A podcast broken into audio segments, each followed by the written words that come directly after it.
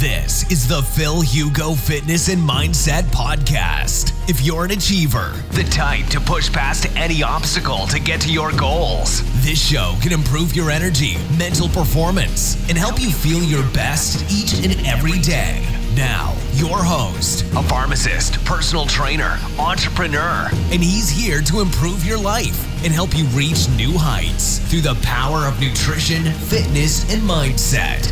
Phil Hugo. Ahora sí, ¿no? Ahora me escucháis. Decirme manita arriba, por favor. Ahora sí, normalmente se escucha.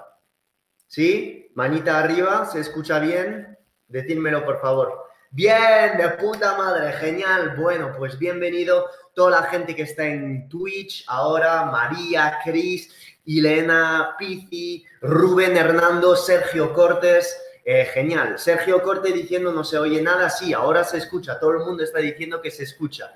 Y de hecho es un buen micro que tengo. Así que, a ver, voy a compartir pantalla porque tengo una sorpresa para vosotros. Eh, algunas personas dicen que no se oye, algunas personas me dicen que sí, así que bueno, supongo que eh, de, lujo. A ver, a ver, a ver, mm, mm, mm. voy a compartir pantalla con vosotros porque os he preparado una que no os lo he dicho, pero es para agradecer estar aquí conmigo.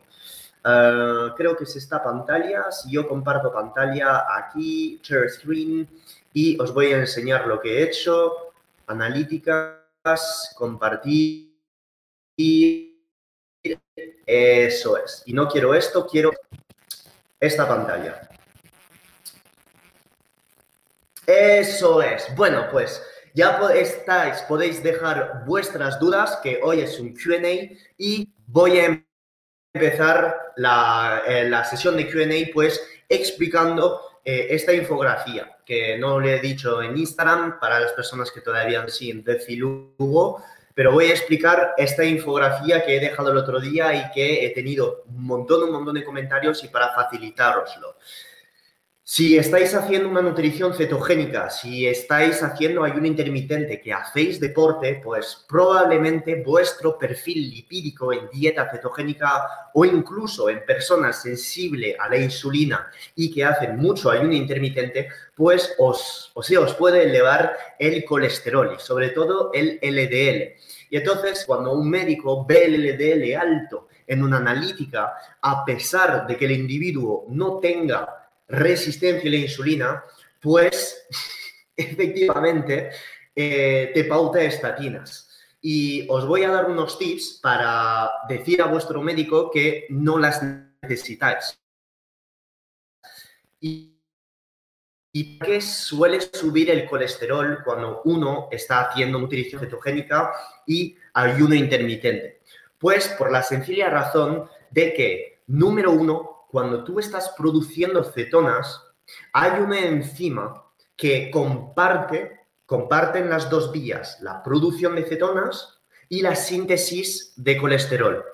Repito, en las dos vías de creación de cetonas y de creación de colesterol hay una enzima que es la misma para las dos vías de producción, que es la HMG-CoA reductasa. Cuando tú estás produciendo cetonas, tienes que usar esta enzima. Y entonces, una de las hipótesis es que la propia producción de cetonas, pues te podría hacer subir la producción de colesterol, debido a que estás produciendo cetonas. Esto es una de las explicaciones, pero hay mucho más. ¿Por qué se podría elevar el, colesterol cuando uno hace nutrición ceto a ayuno intermitente?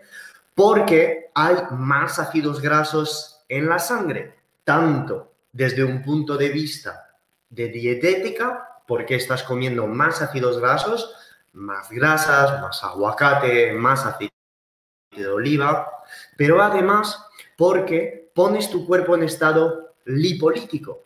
Lipolítico. ¿Qué quiere decir esto? Que debido a la bajada de la insulina que estás provocando porque no estás comiendo carbohidratos y estás haciendo ayuno intermitente, pues entonces el cuerpo, para paliar a ello, activa una vía que es la vía de la lipólisis debido a que tenemos menos insulina y más glucagón y más adrenalina, todas estas hormonas catabólicas que van a ir al tejido adiposo para sacar todos los ácidos grasos que están dentro de este tejido adiposo. Al tener más ácidos grasos en sangre, pues entonces vamos a necesitar un vehículo para estos ácidos grasos. El VLDL y el LDL colesterol.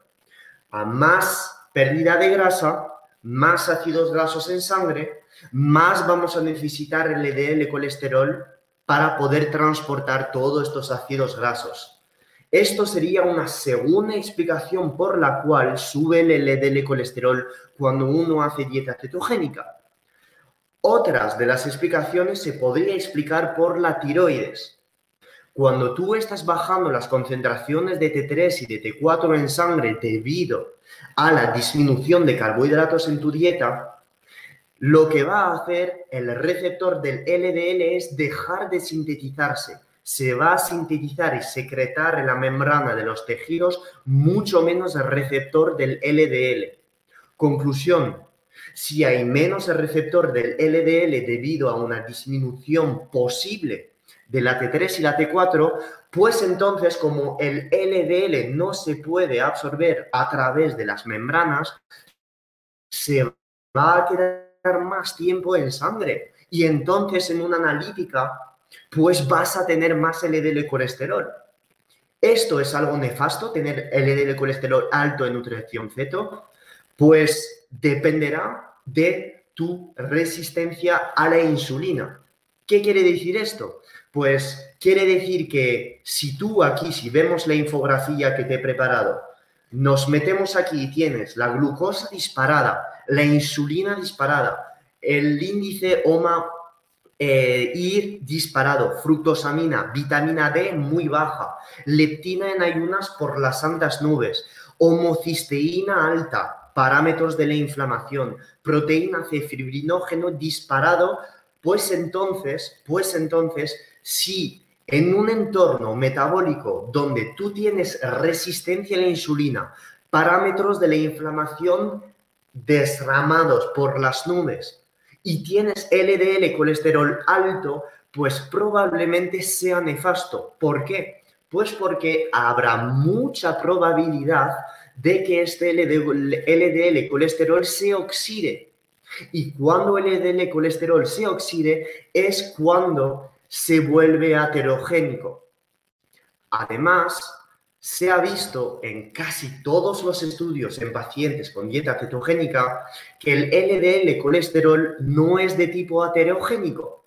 Es decir, todas las personas que tenían una elevación de LDL colesterol en dieta cetogénica es un LDL que no es aterogénico, es un LDL de gran tamaño, que se llama un LDL de tipo A un LDL a quien le va a costar quedarse en la pared de los vasos sanguíneos.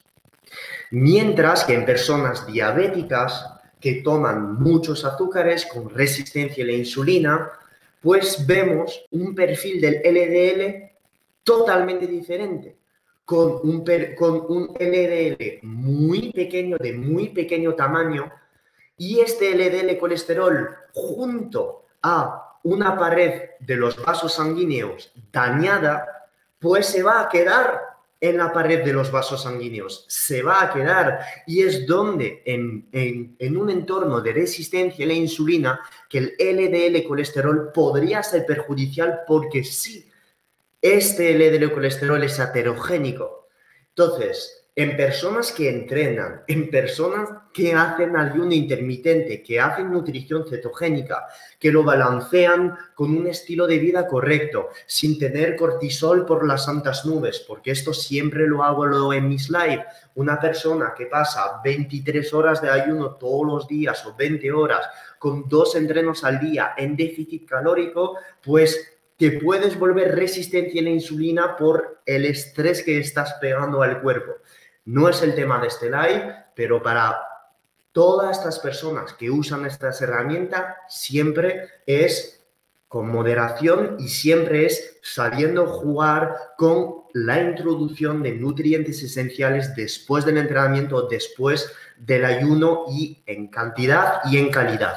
Con lo cual, cuando una persona hace ceto, ayuno, entrenar, entrenar, entrena, perdón, probablemente no es obligatorio, pero tenga el LDL disparado por todas las razones que he contado anteriormente. Y muchas de estas personas, pues, no tienen por ninguna razón que preocuparse del LDL colesterol, porque la gran mayoría de las veces estamos con la inflamación bajo control y con parámetros de la sensibilidad a la insulina controladísimo. ¿Listo?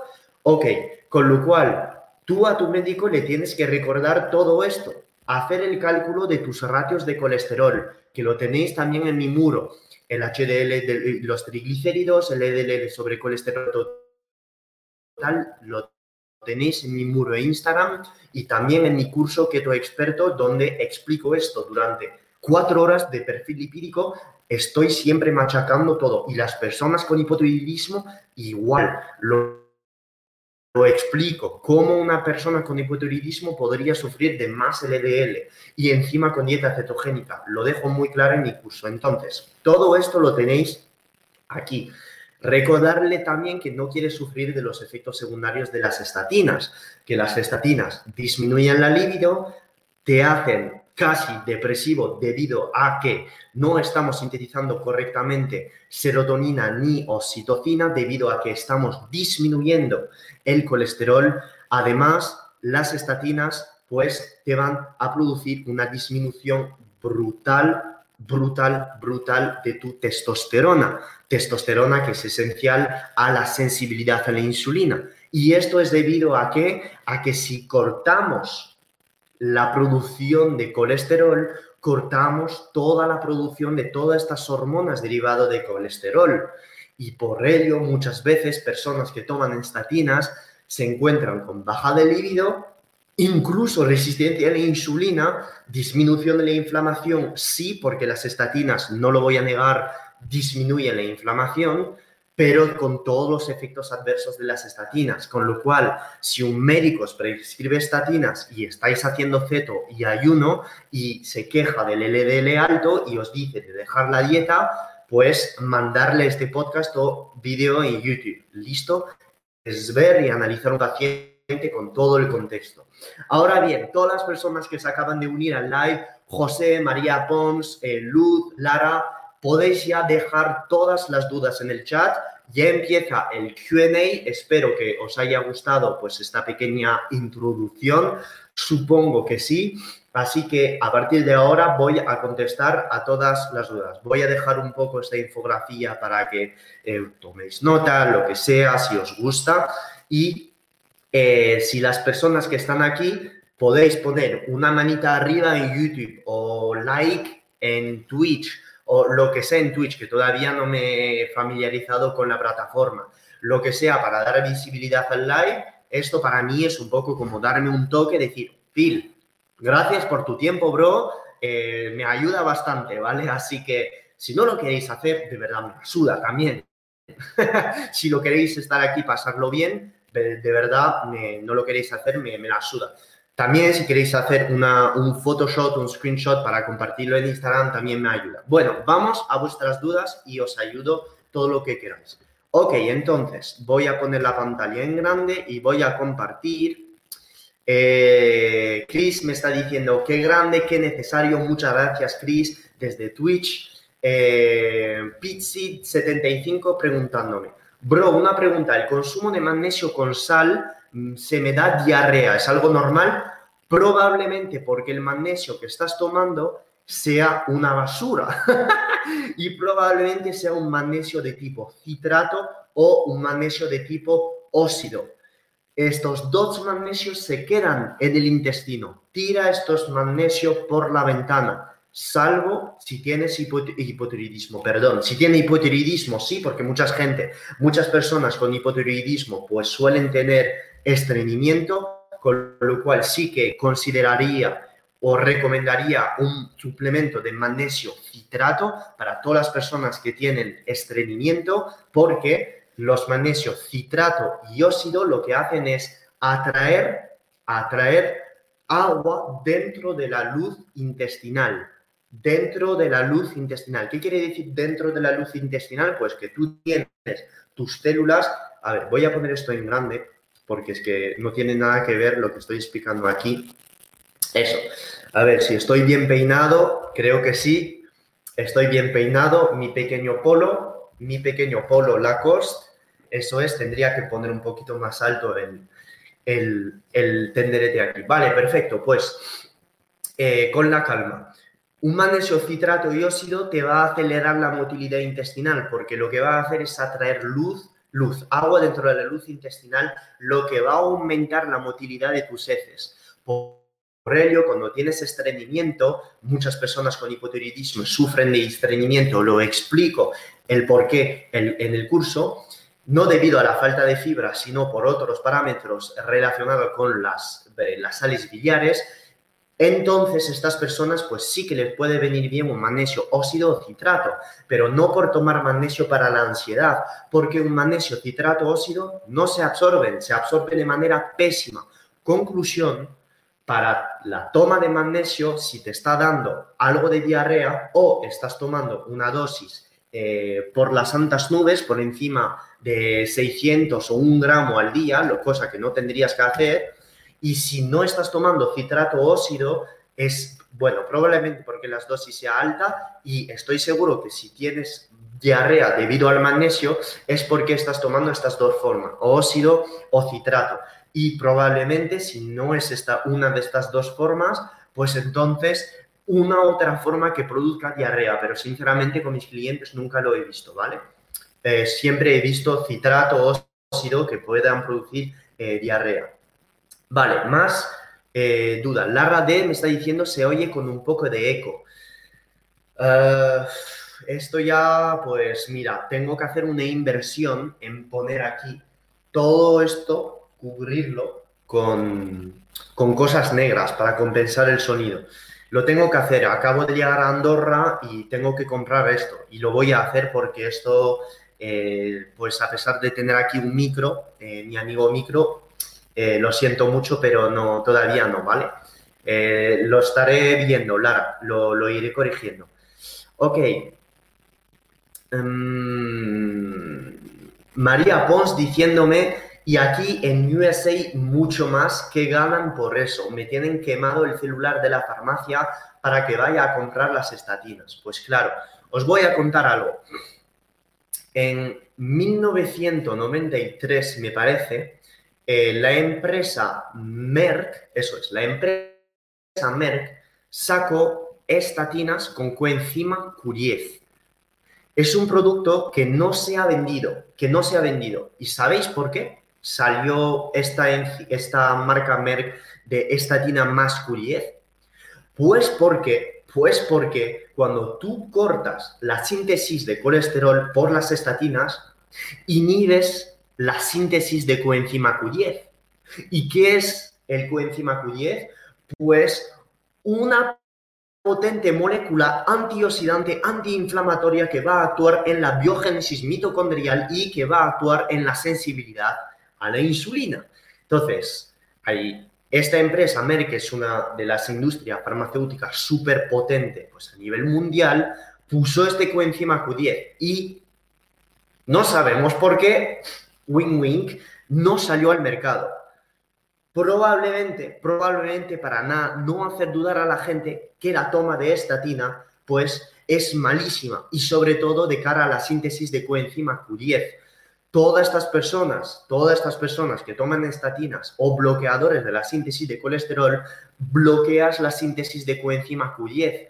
Por ello, por ello, siempre, siempre, siempre si tú estás tomando estatinas porque tienes miedo a tener colesterol, pues te recomendaría meterte hasta arriba de coenzima Q10 entre 200 a 600 miligramos al día, porque estás inhibiendo toda la síntesis. Os quiero dar miedo para todas las personas que toman estatinas ahora. Ahora bien, soy farmacéutico, no soy médico, no estoy diciendo de dejar tomar las estatinas, porque esto sería eh, algo de que me puedan acusar otros farmacéuticos o médicos de que he dicho que no hay que tomar estatinas. No, estoy diciendo que en personas metabólicamente sana, como lo he demostrado con la infografía anterior, a quien los médicos prescriben estatinas, pues dar una vuelta de tuerca a todo porque efectivamente pues no tiene mucho sentido cuando solo el LDL colesterol está elevado y todos los parámetros de la sensibilidad de la insulina están en rango. José81 preguntándome en Twitch. Hola, Phil. Enhorabuena, en un mes haciendo dieta ceto estricta me ha subido el LDL justo el doble. Pues, ¿te has encontrado con algunos de los signos que te acabo de hablar?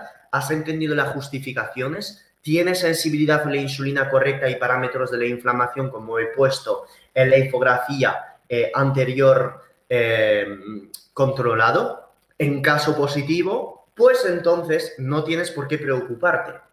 En caso de tener alta resistencia a la insulina, me preocuparía. Con lo cual, cuando pasa esto, pues entonces tienes que disminuir la cantidad de grasa que estás ingiriendo.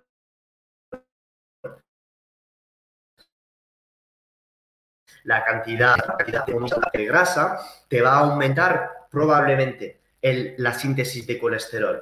Entonces yo me iría a una dieta más low carb si entrenas o una dieta a lo mejor carnívora, incluyendo fibra, porque la fibra también es capaz de activar el, los, PIPAR a nivel del hígado y también tener un efecto de, de, síntesis de colesterol, atrapándola en el intestino, etc. Con lo cual, mm, si tú tienes resistencia a la insulina, colesterol alto, las primeras semanas no empezarían con una dieta cetogénica pura, sino que empezaría con una low carb. Esperas a que te baje el colesterol y que te bajen los parámetros de sensibilidad, de resistencia a la insulina y entonces ya volvería a una fase de cetoadaptación. Ok, más, eh, más dudas. Hostias, todas las dudas que hay. Muchas gracias por todas las dudas. Eh, eh, muchas gracias a todos de estar conmigo aquí en YouTube cada martes y jueves. Em, María Pons diciendo, te estoy grabando con mi cel, pero no hace falta porque esto se va a quedar grabado en YouTube y en Twitch. Y en podcast también, no hace falta. Una persona que quiere embarazarse le recomendaría tu programa Ceto en el curso, efectivamente, hablo del el embarazo, la lactancia con dieta ceto.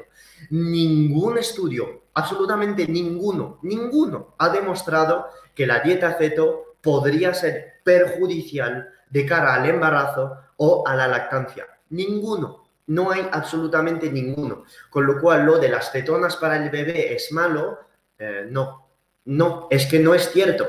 Buscar ahora en Google PubMed ketogenic diet, um, uh, ketogenic diet woman, ketogenic diet embarazo, ketogenic diet lactancia, pregnancy, todas estas palabras claves y lo podréis ver, cero estudios, absolutamente cero. Y de hecho, durante el embarazo, ¿qué va a ser la enfermedad que más podrían sufrir las mujeres embarazadas?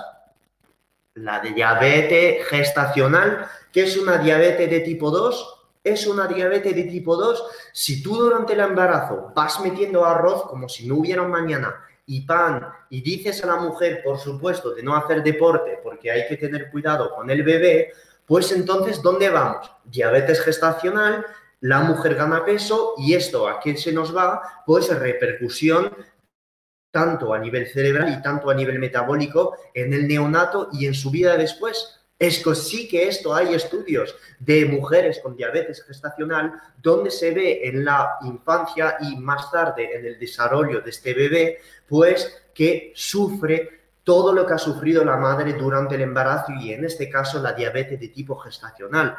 Entonces, cuando yo veo mujeres con cantidades de hidratos como si no hubiera mañana, porque lo sé, sé que pautan los médicos, sé que pautan los nutricionistas. He pasado por la facultad de farmacia, nos han enseñado a hacer este tipo de dietas. Entonces, cuando veo esto, pues no le veo mucho sentido.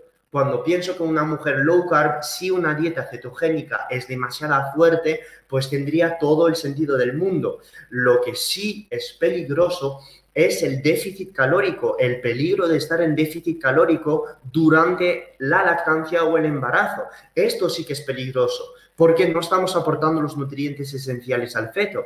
Pero si tú cuando te estás embarazando o te vas a, vas a tener un embarazo durante la lactancia, quieres mantener ese estado de sensibilidad a la insulina, no quieres ponerte gorda, inflamada, estresada y resistente a la insulina, porque te vas a enfermar. Entonces tu salud va a repercutir en la salud del feto también. Yo entiendo que durante el embarazo las mujeres queréis comer fresas y muchas cosas y tenéis las hormonas por ahí, asá, y que muchos médicos o nutricionistas dirán, tómatelo tranquilo, comed lo que te apetezca. Pues no, lo siento mucho, porque esto es ser egoísta, es no pensar en la salud de tu propio hijo o hija que vayas a tener. Estoy por empezar con una dieta low carb y mantener a raya, a raya, a raya todos los posibles... Em, estado de inflamación y estado de resistencia a la insulina que podría tener una mujer embarazada que hace menos deporte y se mueve menos. Así de sencillo. Lo que sí, lo que no hay que hacer y que podría pasar en dieta ceto es que esta dieta ceto genere un estado de déficit calórico, porque entonces estaríamos estresando a la mujer y estresando al feto, pero no por la dieta ceto, no por la dieta ceto, ¿entendéis? Seguro que sí. Cristi me está preguntando, hola Phil, ¿cómo conseguiste salir de esa situación de dependencia de carbos, episodios de bulimia, de ponerte un día hasta arriba de comida basura? Consejos, asesorías. Cristi, muchísimas gracias a ti. De hecho, otro, otro día eh, me escribió una psicóloga diciendo que... Eh, eh, hay que tener cuidado dando estos consejos a través de Instagram porque la gente se puede sentir acusada, se puede sentir mal, Vamos a ver. Yo entiendo los psicólogos que me entren a zascas diciendo que tengo que tener cuidado porque no soy psicólogo y que todas las personas pues no reaccionan igual a mis comentarios. Vamos a ver. Esto lo voy a dejar muy claro y después te contesto, Cristi, ¿vale? es un live, es mi live, es mi channel y hablo de lo que me salga de los huevos. Entonces, todo esto, eh, si las personas abren mis stories, es una decisión libre que toman para abrir mis stories. Entonces, si ven que hablo de bulimia o si ven que hablo de mi historia pasada o de nutrición o de cualquier cosa, son libres de actuar y de implementarlo en su vida. Esto, claro, pues es la paradoja más grande que hay con las redes sociales, que pues a la vista de todo lo que yo publico que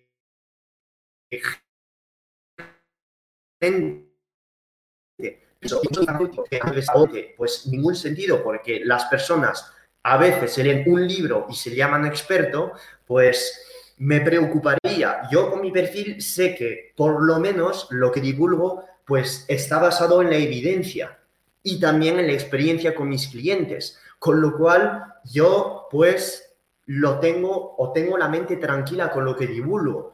Pero cuando veo cuentas enormes con muchos followers y que las personas solo lo que sale de la boca no tiene sentido, pues me da pena, me da mucha pena por ver un montón y decenas de miles de personas influenciadas por tontería. Pero es así la vida, esto es así. Esto es así. Yo no estoy aquí para decir que no haya que emprender, que no haya que expresar sus, eh, sus opiniones en redes. Yo soy muy libre en esto, pero sí que psicólogos me han entrado cuando empecé a hablar de bulimia, de mi propia historia, diciendo, estás impactando a gente débil o estás impactando... Pues os voy a decir lo que ha pasado. A todos los psicólogos que ven este live. Muchas personas y decenas me han mandado mensaje diciendo, Phil, gracias por compartir esto, me siento muy identificado contigo, háblanos más de tu bulimia, háblanos más de lo que te ha pasado tal, háblanos más de cuándo te ha pasado, de tu crisis de ansiedad, de tu adicción a los cargos, y he ayudado solo con dos mensajes en stories, probablemente a más gente que tenga esto que no haberlo dicho. Entonces, o sea, yo entiendo que haya un abordaje terapéutico, etcétera, lo entiendo, no lo desvaloro, pero muchas veces cuando se comunica el mensaje con pasión, con ciencia y con empatía, pues tiene más impacto a lo mejor que de otra manera. Esto ya es mi propia opinión, lo repito, no soy psicólogo, soy farmacéutico, ni nutricionista, ni médico. Si queréis seguir escuchándome, pues adelante. Mis crisis de bulimia, pues eso, un periodo de mi vida pues bastante estresante. ¿Por qué?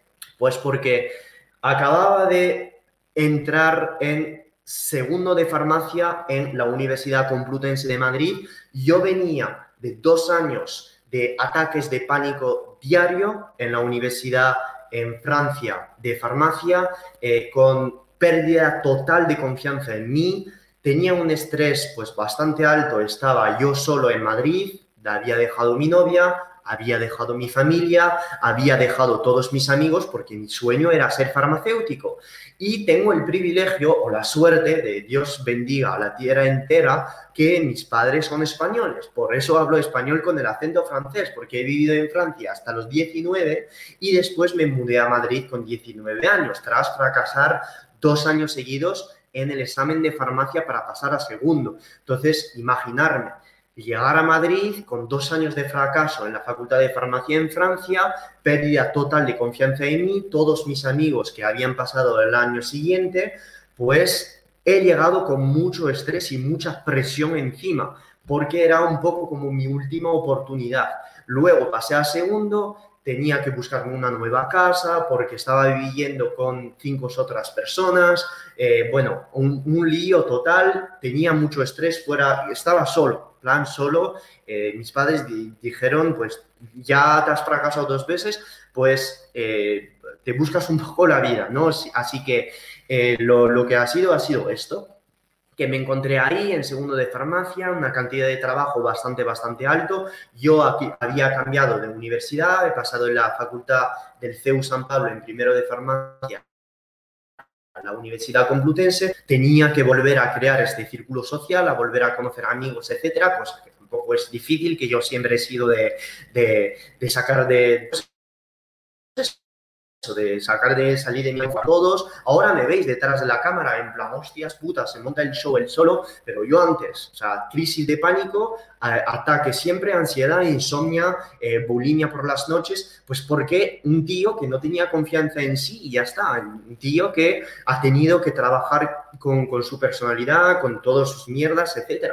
Y, y, es así, lo he hecho, me he leído muchos libros sobre ello, he trabajado conmigo mismo, he empezado a entrenar, he empezado a cortar todo el tema de lácteos, todo el tema de gluten, eh, a bajar del todo los carbohidratos y vi que la primera semana era impresionante porque lo típico, empiezas la dieta ceto, se te va la adrenalina por las nubes, la hormona de crecimiento por las nubes, estás pensando a 3000 por hora debido a que ya no tienes carbohidratos, tienes glucagón por las nubes y cuando empiezas dieta ceto tienes la euforia. Con esta euforia, hostias, es que ya no tenía ansiedad, te, estaba súper social, mi mente iba a 100.000 por hora. Digo, pero ¿qué coño está pasando aquí? Empezaba a estudiar mejor todo, todo, todo. Y me estaba motivando para empezar a entrenar. O sea, todo un cambio brutal, brutal, brutal. Todavía no tenía estas, estos crisis. Estoy diciendo ahora como he dejado la ansiedad.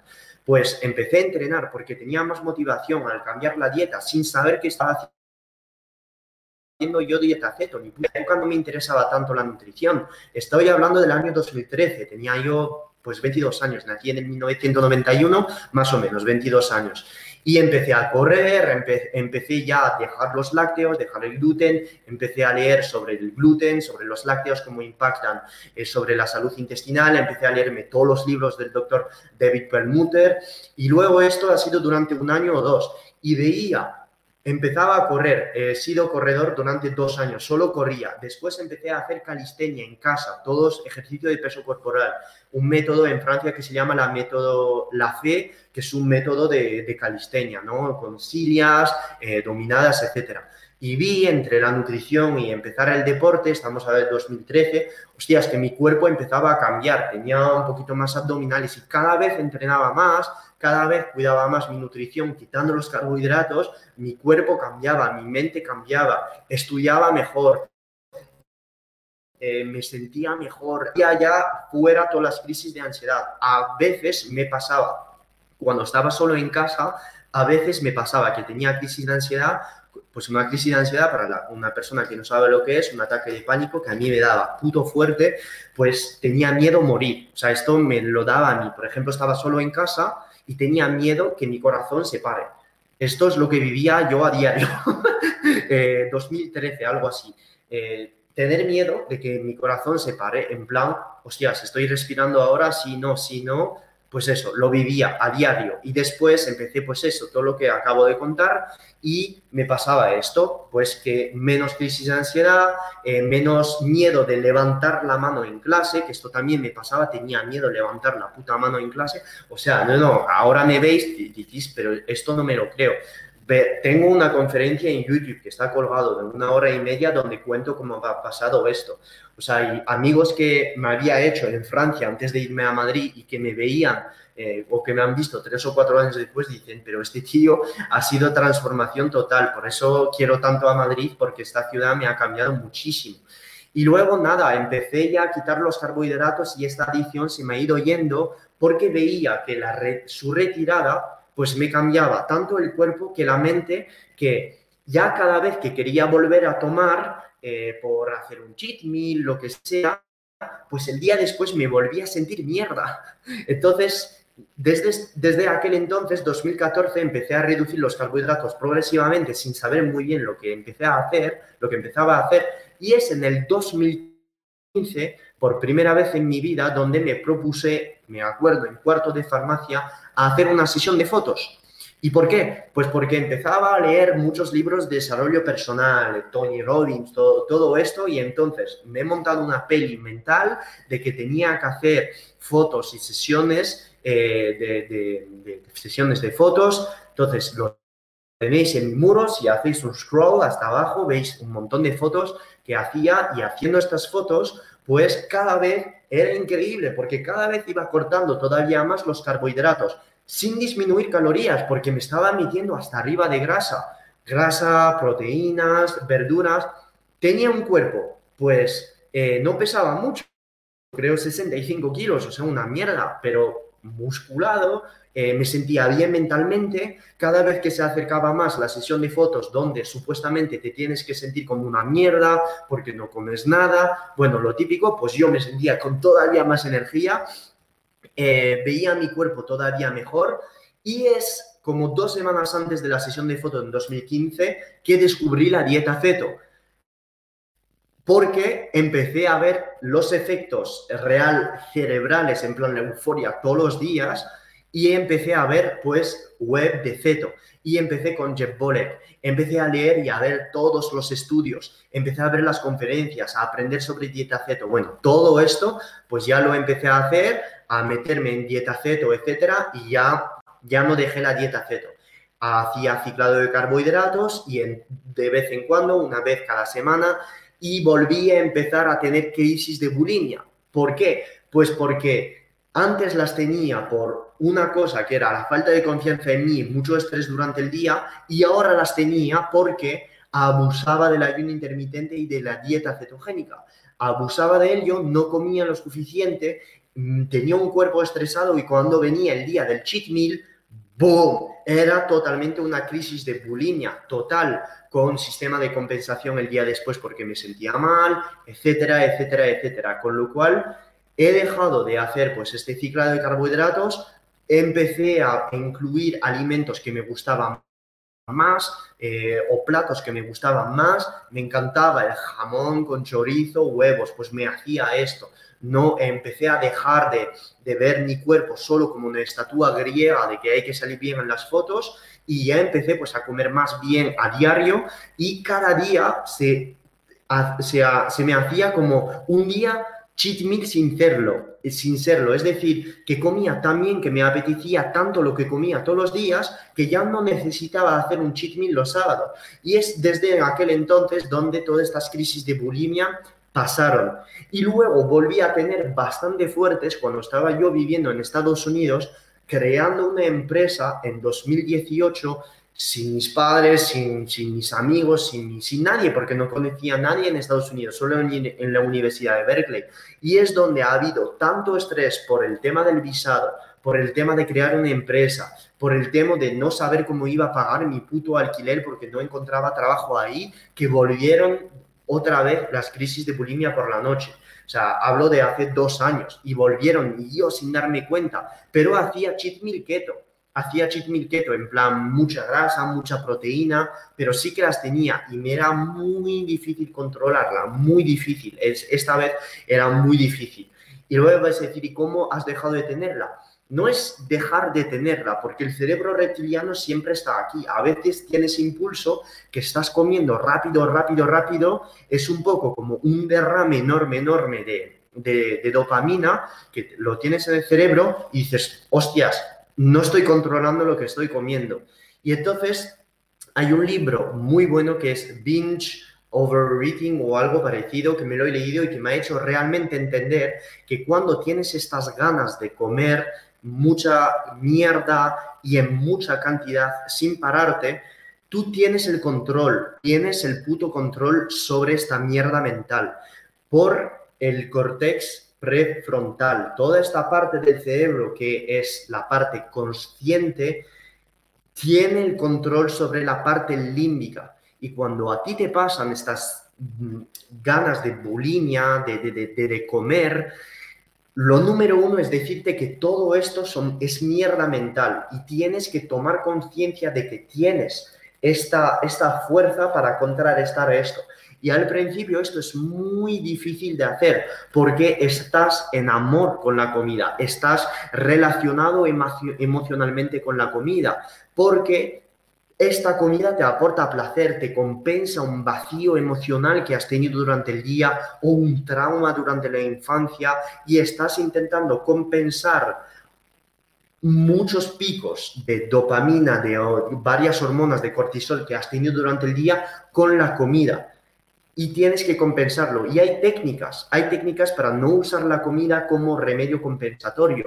Y es muy importante no hacerlo porque es que tu cerebro, si tú no fumas o no tomas drogas, pues una manera muy fácil de subir la serotonina, la dopamina en tu sangre y en tu pared hematoencefálica, a través de tu, que para que pase tu pared hematoencefálica, es comer grasa y azúcar o algo parecido, como puede ser algo keto, una barrita de proteínas con algo súper graso, porque es algo edulcorado y además unas eh, almendras o nueces. Pueden comer 5 o 6 almendras y la mitad de una barrita de proteína. No estoy diciendo esto. El problema es cuando una persona es bulímica y se va a meter hasta 5 barritas de proteínas con un paquete de nuez entero, diciendo, no he metido azúcar, es ceto, me lo puedo permitir.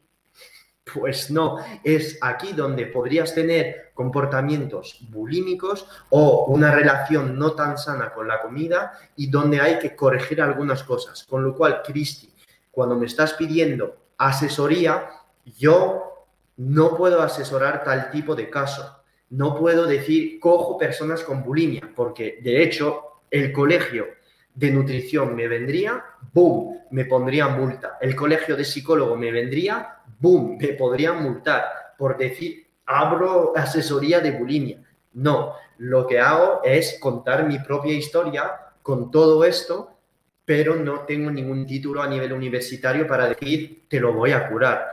Pero estoy seguro de que solo el propio ha contado mi historia, pues os puede ayudar a lo mejor más que lo que vas a leer en un libro de psicología que te va a ayudar a corregir tu bulimia. Y lo sé, no es tan fácil porque os veo venir los psicólogos o los cualquier tipo de hater o profesional de salud. No soy un puto mago, no soy un mago, pero a mí me hubiera gustado cuando tenía estas putas crisis de bulimia de mierda que alguien me ayude a través de la cámara contándome su historia de exactamente lo que ha hecho para curarlo una de las técnicas que yo usaba era, por ejemplo, si estaba en casa y notaba, o sea, notaba que iba a pasar, estaba en el sofá con mucha hambre, en vez de quedarme en casa y cenar en casa, me iba. O sea, es que me iba de casa, me iba de casa con el móvil en la época, no podías pagar nada con el móvil, sin tarjeta, sin dinero, y me iba a pasear por la calle para no tener ningún tipo de ansiedad de saber que estoy rodeado de alimentos y que me puedo meter eh, hasta arriba. O sea, os lo digo hasta este punto, que todas las personas que os metéis hasta arriba de comida en casa, iros de casa. Es que iros de casa al principio es lo que hay que hacer. Yo no soy un mago, no soy psicólogo, no soy nadie. Soy un farmacéutico que a quien le ha pasado esto y asesor nutricional y eh, he ayudado a un montón de personas, tanto como entrenador en Estados Unidos, aquí en España, a través del mundo y con técnicas pues eh, que me han ayudado a mí. Ya está. ¿Listo? Espero haberte ayudado a esto, que haya dado yo una ayuda bastante exhaustiva. Seguimos con las dudas. Rubén Hernando preguntándome, en bloque de hipertrofia con 4 o 5 días de pesas, buscando el mejor equilibrio entre ayuno, cetosis, hipertrofia, ¿cuál es el mejor momento para entrenar y meter carbos? Listo. Ok, el mejor momento de verdad no existe. Sí que en función de los ritmos circadianos, si eres una persona que se va a acostar entre las 10 y las 11 de la noche, que despierta entre las 6 y las 7, podemos ver desde un punto de vista hormonal que hay una ventana entre las 10 y la 1 de la tarde y otra entre las 4 y las 7 de la tarde. Esto se traduce por un mayor pico de foco cognitivo por la mañana y también un mayor pico de testosterona y cortisol en las horas que te he dicho por la tarde. Con lo cual, ¿tienes que entrenar en estas horas? No tienes por qué hacerlo, no tienes por qué hacerlo, porque imagínate, te digo, si entrenas por la mañana en ayunas a las 7 o a las 2, no vas a beneficiar de esto. ¿Qué va a pasar con tu cerebro? Tu cerebro va a decir, hostias, Firugo me ha dicho de entrenar entre las 10 y la 1, las 4 y las 7, si no lo hago, eh, a, no voy a optimizar mi entrenamiento. Esto te va a estresar, te va a estresar y desde un punto de vista de placebo, ya tu entrenamiento no va a tener absolutamente nada que ver. ¿Entiendes por dónde voy? Con lo cual, tú entrenas, Tú entrenas, da igual que no sean en estos dos tramos horarios, da igual, porque lo más importante es que entrenes a las 5 de la mañana, a las 3 de la tarde, a las 9 de la noche, da igual, da igual, porque al, final es que vayas a entrenar. Si ya puedes optimizar las horas, eres autónomo, eres emprendedor, puedes optimizar tu día, pues entonces yo siempre recomendaría una hora cuando puedas estar entrenando en ayunas. Siempre seré partidario de recomendar a la gente entrenar en ayunas, ¿vale? Entrenar en ayunas. No tienes por qué hacerlo, pero pienso que es una herramienta fundamental que te hace trabajar pues todo el metabolismo de las grasas, que te mantiene en cetosis porque es muy cetogénico para luego ya después meter estos carbohidratos post entrenamiento y no antes. Conclusión, ¿qué te recomendaría? Para favorecer este estado de cetosis. Entrenar en una hora entre lo que sea las 8 de la mañana y las 5 de la tarde, las 4 de la tarde, digamos, que entrenes en ayunas y luego, en función de tu objetivo, si buscas hipertrofia, tú buscas hipertrofia efectivamente, poner estos carbohidratos, pues entonces una hora, una hora y media después de entrenar y no esperar hasta la noche. Entonces, ¿por qué digo esto? A pesar de que el hecho de que la ventana metabólica sea un concepto obsoleto y que se haya desmontado que no hay ventana anabólica, lo siento, pero en personas con dieta ceto que hacen ayuno intermitente, esta sensibilidad en insulina que tienes post-entrenamiento va a ser muchísimo más elevada que la que podrías tener 7 o 8 horas después. Esto es debido a que después de entrenar y sobre todo en ayuno vas a tener una concentración de receptores GLUT4 súper mega alta a nivel del tejido muscular y la quieres aprovechar.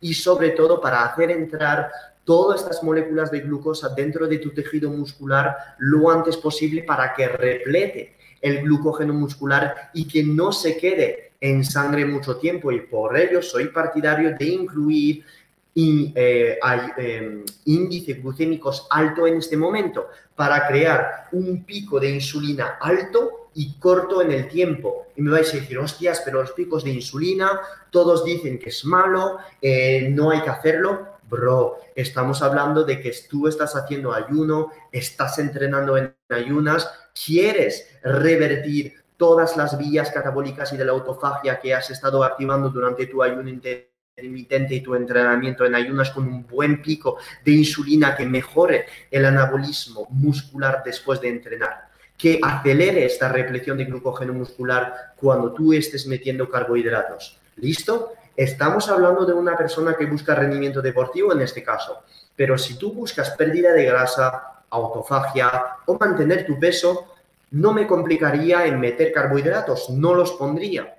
Pondría una comida con proteínas después de entrenar dos, tres o cuatro o cinco horas después.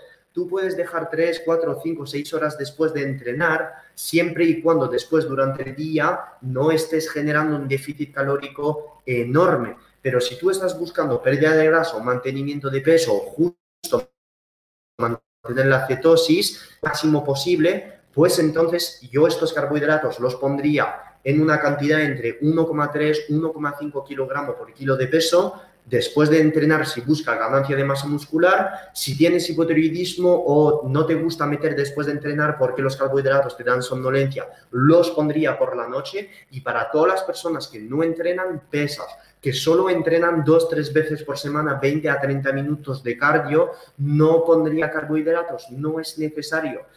Hay muchos comentarios recientes en Instagram de mucha gente diciendo, Phil, hablas muchos de los cargos estos días, hablas de cargas de carbohidratos, ¿habrías dejado la dieta keto?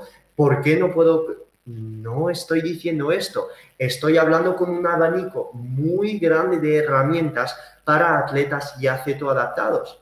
Si tú buscas pérdida de grasa y mantener tu peso y no quieres meter carbos, no los pongas, no es nada obligatorio no es nada obligatorio ponerlos, siempre y cuando el ayuno intermitente y la dieta cetogénica no te esté generando un déficit calórico severo todos los días. Y ya está, ¿ok? Más dudas. Eh, Rubén Hernando, gracias Filler, es enorme, claro que ayudas y tanto, me está diciendo hace media hora, hostias.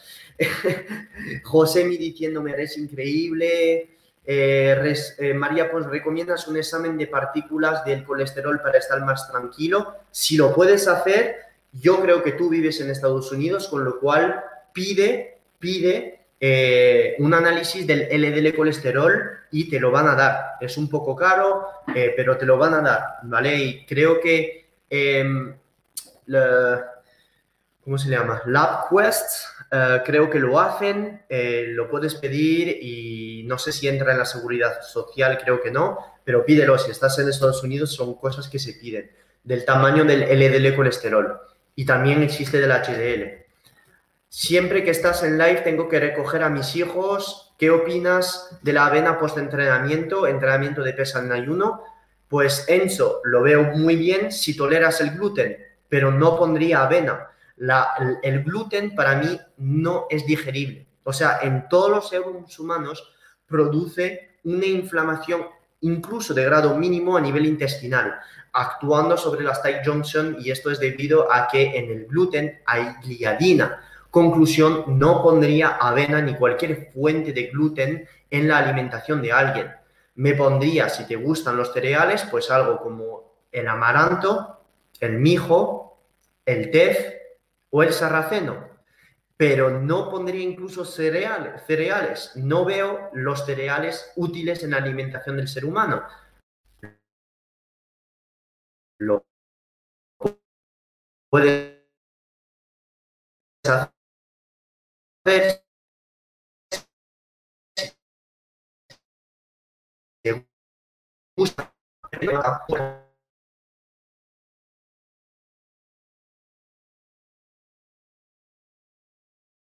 en, los cereales y pseudo cereales. Pues, pseudo cereales, si te gustan, pero pienso que hay alimentos con menos antinutrientes que estos. ¿Vale? O sea, menos fitatos, menos un montón de cosas. Eh, a ver, hola, gracias por toda la info que compartís. Consulta por caso de shock. Hago ayunos 16-8, entrenamiento de fuerza y low carb. Mejor ir por keto y algún suplemento especial para estos casos. Tomo magnesio de 3 ascórbico, gracias. Lo estás haciendo todo muy bien y tengo explicado que el síndrome del ovario poliquístico, la dieta cetogénica, ha demostrado ser una herramienta brutal para ello, por aumentar drásticamente la sensibilidad a la insulina. ¿Lo puedes hacer con una dieta alta en carbohidratos entrenando? Por supuesto. Para mí, lo óptimo es que entrenes y hagas una dieta ceto, ya que el entrenamiento genera flexibilidad metabólica y la dieta cetogénica te va a mejorar la sensibilidad a la insulina también. Con lo cual, no veo nada mal de vez en cuando si quieres meter un ciclado de carbohidratos los días donde entrenes muy, muy pesado, metes, por ejemplo, pues 1,3, 1,8 gramos por kilo de peso de carbohidratos después de entrenar para no estar sin carbohidratos durante fases de tiempo, mucho, eh, durante mucho tiempo y ya está. Así de sencillo. Eh, Luz Daniela diciéndome, yo sufrí bulimia, anorexia y siempre estuve en ese estado de tener ansiedad por la comida, boceto desde hace siete meses y me siento súper tranquila, sin ansiedad, sin depresión. Pues claro, pues claro, porque en todas estas personas con ansiedad, con eh, depresión, con trastorno de bulimia, cuando llega glucosa en el cerebro, todos estos sistemas dopaminérgicos se hiperactivan como si no hubiera un mañana. Cuando tú estás metiendo más fibra, más grasa y elevas la concentración de cetonas en sangre, pues este efecto de cetonas va a ayudar a o va a compensar toda la glucosa que no estás metiendo desde la alimentación. ¿Entiendes por dónde voy? Con lo cual, totalmente normal.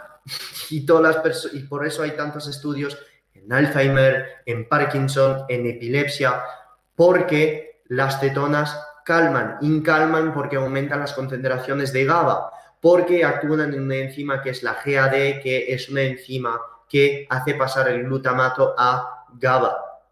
Aumentando la síntesis de GAD, pues entonces hay más GABA disponible, que es una molécula relajante. Y entonces nos sentimos con menos ansiedad. Ok, gracias, Quest. Voy a ver eso. Eso es, de eso se trata, María. Eh, a ver, me he saltado muchas dudas. Hostias, como me he saltado muchas dudas, perdón.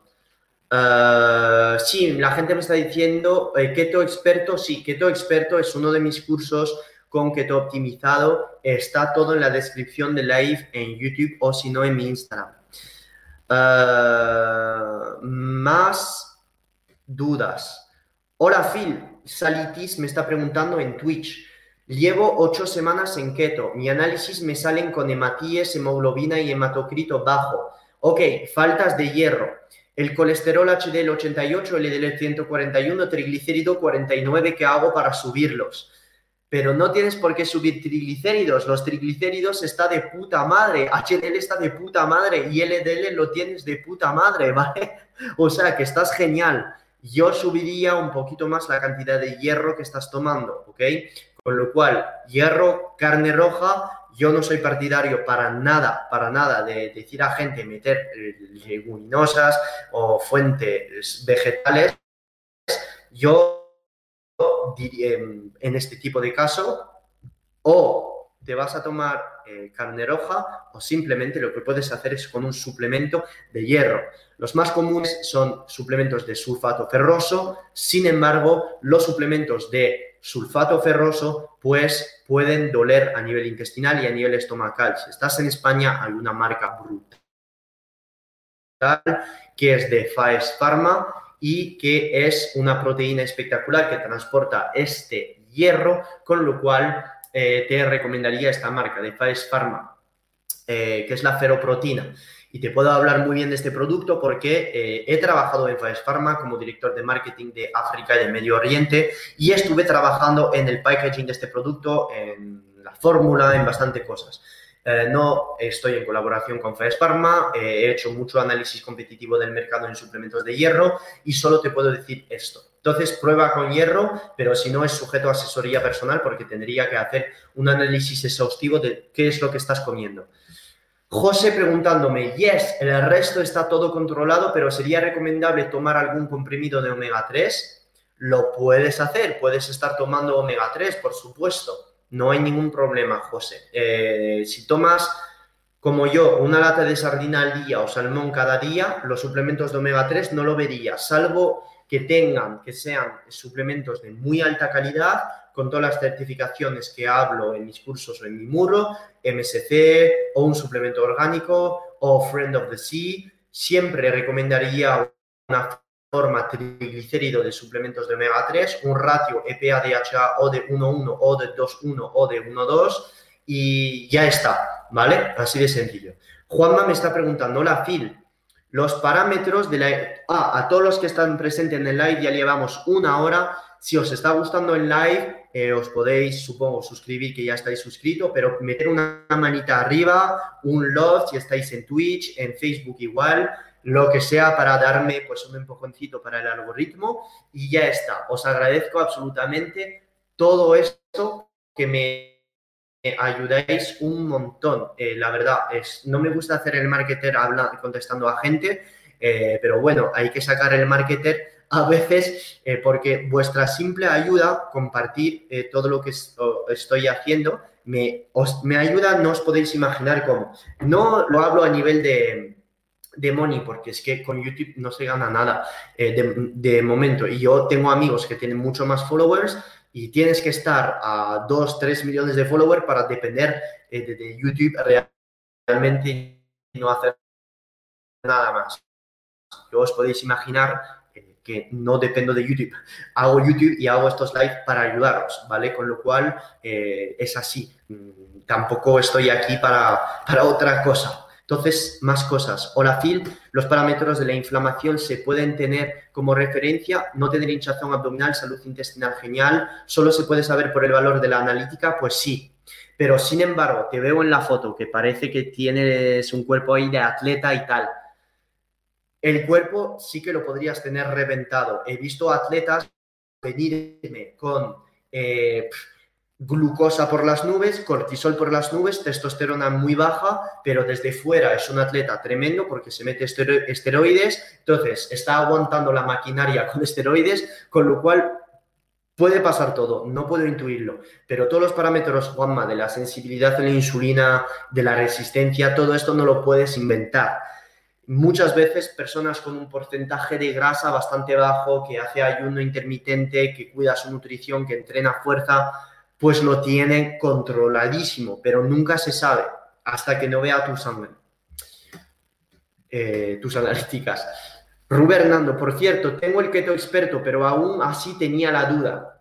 Hostias, Rubén, muchísimas gracias, hermano. Eh, pues mira, algo que tendría entonces que añadir eh, a los vídeos de keto experto, que como bien lo sabéis, pues hago actualizaciones en mis productos porque eh, quiero que sea el mejor curso eh, de ceto, hay un intermitente, suplementación, eh, flexibilidad metabólica, hay un intermitente, el mejor mundial. Y de hecho, no hay ningún curso que sea de 27 horas y 30 minutos tan grande en nutrición cetogénica, es que no hay ninguno. Iranzu diciéndome, hola Phil, tienes HT4 muy bien, pero T3 bajita. Pues si te pasa esto, esto quiere decir que estás convirtiendo la T3 a T4. No pasa nada, no pasa nada, ¿vale? Porque esto quiere decir que la estás convirtiendo a T4. Estás bien, estás todo correcto. Te sientes con energía al despertar, tienes motivación al despertar, tienes fuerza para entrenar, eh, tienes, eh, estás con un estado de energía top. A veces si tienes un poco de bajoncito debido a que has dormido mal o X, esto es algo normal pero si te sientes a tope de energía, tienes los otros parámetros de la analítica genial, tienes la RT3, la RT3 en rangos, esto es un signo de salud eh, de tiroides genial. Más cosas. Cristi preguntando, muchas gracias Phil, totalmente añade, haces daño, es tu realidad y todo lo que dices, propones y publicas es salud, nos vaya mejor o peor, pero nunca nos hará daño, gracias. Gracias Cristi, de verdad, muchísimas gracias a ti a Cenet, eh, Cohete Love, gracias a Cenet, eh, que lo está abordando con Keto Optimizado, muchísimas gracias. Silvia Calmé me está preguntando directamente aquí en YouTube. Soy nueva, estoy siguiéndote desde hace cuatro semanas. Estoy viendo sus vídeos y me gusta mucho su contenido y su forma tan original. Quisiera saber si uno sale del ayuno cuando consume aminoácidos. Muy buena Silvia, calmé. Muchísimas gracias por seguir este canal y en Instagram y todo. Aquí me tienes para contestar a tus dudas. ¿Consume aminoácidos en ayuno? Pues sí, sales del ayuno y explico el por qué. Los aminoácidos son partes de la proteína. Los aminoácidos, entre uno de ellos, la leucina, incrementa la vía metabólica mTOR, que es una vía anabólica que viene a contrarrestar la vía autofágica o signo de la autofagia, que es la vía MPK. Cada vez que tú vayas a tomar proteína en shaker, en aminoácido, en BCA, incrementas la cantidad de leucina que tienes en sangre que va a venir a inhibir tu estado de ayuno. Entonces, los aminoácidos rompen el ayuno. Ahora, si tú estás haciendo un entrenamiento en ayunas de 22 horas o más, te metes aminoácidos y tienes miedo a romper el ayuno por los aminoácidos, ¿tienes que tirarte por la ventana porque has roto el ayuno? Pues no, y explico el por qué. Porque a lo mejor estos aminoácidos pueden ser de gran utilidad con un entrenamiento en ayunas tan prolongado, porque van a estar compensado el catabolismo enorme que tú vas a producir en tu tejido muscular. Con lo cual, ¿estos aminoácidos van a romper tu ayuno? Sí, pero podrían ser beneficiosos de cara a los procesos anabólicos a nivel de tu tejido muscular que vayan a ocurrir durante el entrenamiento? Pues sí, como siempre, contrastar lo blanco y lo negro. Luz, wow, me encantó tu respuesta, gracias, you got this. Eso es.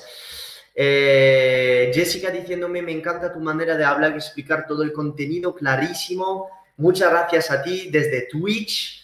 Letia Breu García, ¿qué opinas de los bloqueadores de carbohidratos? Pues pienso que es una basura. ¿Por qué? Pues porque si tú comes carbos y un bloqueador de carbos, lo número uno que tienes que preguntarte es por qué estás comiendo el carbo si es para después no absorberlo. Por puro placer, lo entiendo. Sin embargo, pienso que no hay que tratar cuando el evento ya ha pasado. Pienso que hay que tratar la razón por la cual estás tomando este carbo. ¿Entiendes por dónde voy? Con lo cual, ¿los bloqueadores de carbo funcionan? Por supuesto, pero pienso que hay que corregir el hecho de que estés tomando este carbo. En vez de estar tomando 200 gramos, tómate 100 gramos y asume que se vayan a absorber. Y ya está. Porque el simple hecho de comer carbo por el placer y bloquearlos después, por mantener la cetosis, sinceramente, mm, no lo veo útil. Es que no lo veo útil no lo veo útil. Pienso que puedes disfrutar de estos carbohidratos en momentos específicos de tu día, de tu semana, de tu mes, sin tener que estar contrarrestando la absorción, contra, eh, restando o inhibiendo la absorción. Pero, ¿funcionan? Pienso que sí. Pero no soy para nada partidario poner este tipo de suplementos en una dieta. Rubén Hernando, no tiene nada que ver, y no sé si lo sabrás, colirio menos dañino para evitación ocular. Gracias, farmacéutico. Mira, te puedo decir marcas, patentes, sí, te lo podría decir. Sin embargo, brother, no pienso que los colirios hoy en día sean como los años 70, que pican los ojos por tener cosas de, y, que te van a irritar a puto tope, ¿vale? Con lo cual, incluso un genérico te vale, ya está. No sé si vives en España, si vives en Inglaterra, en Estados Unidos, no lo sé, con lo cual de verdad no te voy a contestar, brother. Yo sufrí bulimia, anorexia, siempre estuve en ese estado de tener ansiedad, ya te he leído, Luz. Sergio preguntándome, hola Phil, hago dieta ceto desde hace dos meses, estoy en cetosis todos los, días. Según que tomo yo, cuando hago HIT en ayunas o no en ayunas, me dan mareos. Glucosa bien también según Mojo. Ok, los mareos son debido a una eliminación grandísima de electrolitos. Entonces, déjame hacerte estas preguntas. ¿Tienes por lo menos 9 a 10 gramos de sal en tu dieta? ¿Sí o no? ¿Tienes por lo menos una cantidad de magnesio puro de 400 miligramos en tu dieta? ¿Sí o no? ¿Comes verduras y cuando las cocinas estás comiendo el jugo también de estas verduras para tener potasio de estas verduras? ¿Estás tomando caldo de hueso para tener también todos los minerales dentro de este caldo? ¿Sí o no? ¿Estás tomando suplementos de yodo, de selenio? ¿Sí o no? Si la pregunta a todas estas dudas es no, pues entonces change the game. Lucía Limiñana desde Facebook. Gracias, Phil, por todo lo que aportas. Aquí viéndote desde Facebook al pie del cañón, escuchando toda tu historia, que creo que me puedes hacer preguntas que me las sé toda. Muchas gracias, Lu. Lo aprecio muchísimo. Que sé que Lu, fiel seguidoras desde hace mucho tiempo. Muchísimas gracias. Lo aprecio mucho. Gracias, Lu. ¿Qué opinas de los bloqueadores de carbo? Ya he contestado. Sofía Coelho preguntándome. ¿Cómo puedo saber si tengo resistencia a la insulina? ¿El médico de cabecera lo hace o es algo del endocrino? Pues haciéndote estas analíticas que te voy a poner en la pantalla. Ah, que ya tienes. Ya la tienes en la pantalla. ¿La ves? glucosa, insulina, OMAIR, fructosamina, hemoglobina 1C, vitamina D, triglicérido eh, y HDL. y parámetros de la inflamación que una persona resistente a la insulina probablemente tenga alto, homocisteína, proteína C, fibrinógeno, interleucina 6, lipoproteína A. A la hora de hacerte la analítica, pides todo esto y ya está.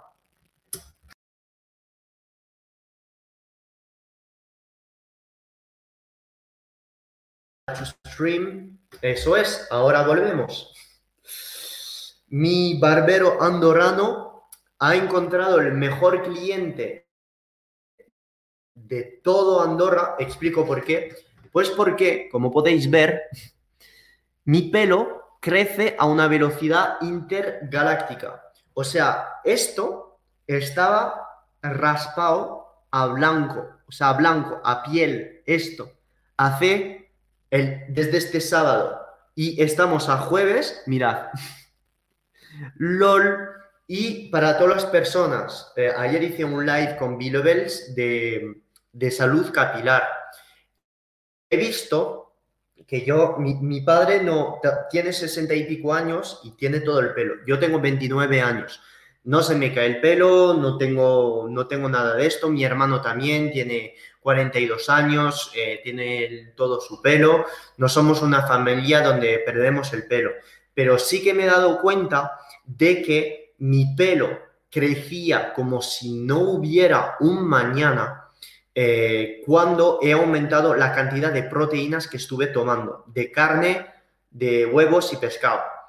Desde que estoy tomando altas cantidades de proteína, desde pues hace un año, mi pelo crece a una velocidad impresionante, impresionante. Yo no tengo barba. Hasta hace un año me afeitaba cada tres días, pero ya cuando empecé el crecimiento, cuando he empezado esto fuerte, ahora tengo que afeitarme pues cada dos días, un día, eh, pues esto eh, se me acelera cuando como mucha carne, mucho pescado, muchos huevos. Cuando digo mucho, estoy hablando de más de 3 gramos por kilo de peso de proteína, que peso 68 kilos, ¿vale? Con lo cual, poca broma, y se me crece el pelo muy rápido por tener mucha vitamina B12, mucha vitamina B7 y también que duermo bien, etcétera, un montón de cosas, ¿vale? No es solo la proteína. Ah, ¿Es normal que el aceto te altere la tiroides y que te suba el úrico? Sí, es totalmente normal. Lo explico en mi curso, Leticia, no sé si lo tienes, pero lo explico en Keto Experto. ¿Por qué la retirada de carbohidratos puede afectar la T3 y la T4 sin afectar la TSH? Si tú no estás comiendo lo suficiente, pues entonces vas a deteriorar tu metabolismo. El propio déficit calórico te jode la tiroides eso es, pero si comes lo suficiente, los nutrientes esenciales, efectivamente tu tasa metabólica basal se va a quedar igual. Sin embargo, la propia retirada de carbohidratos te podría bajar la T3 y la T4, pero esto no es un hipotiroidismo. Un hipotiroidismo es cuando el, la TSH se va por las nubes o cuando la TSH se queda igual, disminuye la T3 y la T4 y hay una disminución en el gasto calórico, en la tasa metabólica basal. Y ningún estudio, ninguno, ningún estudio ha demostrado que la dieta cetogénica induce hipotiroidismo. Ninguno. Y que de hecho la dieta cetogénica podría aumentar la sensibilidad a las hormonas tiroideas. Porque si no baja TSH y además si no generas hipotiroidismo sin elevaciones de RT3, pues entonces esta T3 y T4, si están en menos concentración, pero que tu tasa metabólica basal se queda igual, quiere decir que has sensibilizado tu cuerpo a la T3 y a la T4. Necesitas menos para el mismo efecto. Sin embargo, como los médicos no están formados para tratar personas con dieta feto, pues lo podrán interpretar como un hipotiroidismo. ¿Listo? En personas con hipotiroidismo,